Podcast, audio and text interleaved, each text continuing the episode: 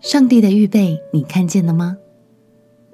朋友平安，让我们陪你读圣经，一天一章，生命发光。今天来读创世纪第十五章。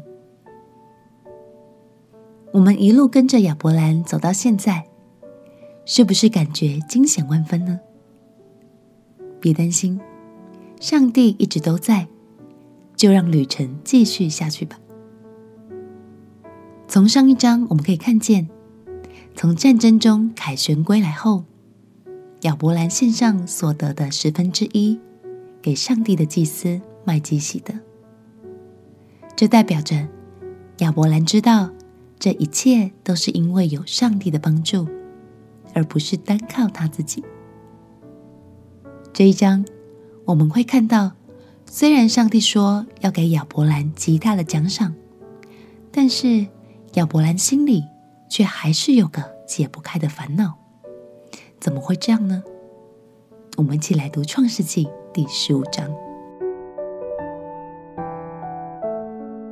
创世纪》第十五章，这事以后，耶和华在异象中有话对亚伯兰说：“亚伯兰，你不要惧怕，我是你的盾牌，必大大的赏赐你。”亚伯兰说。主耶和华啊，我既无子，你还赐我什么呢？并且要承受我家业的是大马士革人以利以谢。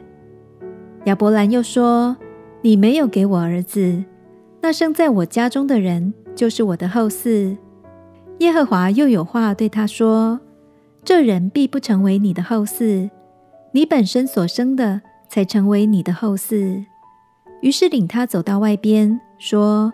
你向天观看，数算众星，能数得过来吗？又对他说：“你的后裔将要如此。”亚伯兰信耶和华，耶和华就以此为他的义。耶和华又对他说：“我是耶和华，曾领你出了迦勒底的吾珥，为要将这地赐你为业。”亚伯兰说：“主耶和华啊！”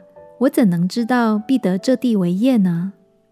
他说：“你为我取一只三年的母牛，一只三年的母山羊，一只三年的公绵羊，一只斑鸠，一只雏鸽。”亚伯兰就取了这些来，每样劈开，分成两半，一半对着一半的摆列。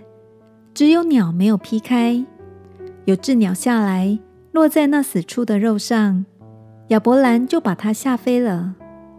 日头正落的时候，亚伯兰沉沉的睡了。忽然有惊人的大黑暗落在他身上。耶和华对亚伯兰说：“你要的确知道，你的后裔必寄居别人的地，又服侍那地的人。那地的人要苦待他们四百年，并且他们所要服侍的那国，我要惩罚。”后来，他们必带着许多财物从那里出来，但你要想大寿数，平平安安的归到你列祖那里，被人埋葬。到了第四代，他们必回到此地，因为亚摩利人的罪孽还没有满盈。日落天黑，不料有冒烟的炉，并烧着的火把从那些肉块中经过。当那日，耶和华与亚伯兰立约。说：“我已赐给你的后裔，从埃及河直到幼发拉底大河之地，就是基尼人、基尼洗人、迦摩尼人、赫人、比利洗人、利乏音人、亚摩利人、迦南人、格迦撒人、耶布斯人之地。”感谢神，我们心里所在意、所看重的。他全都放在心上，而且早就为我们预备好了。也许现在好像还看不到、摸不着，但不要担心，神决定要祝福你的那一刻，他就已经成就了，而且会在最好的时间发生。我们一起来祷告，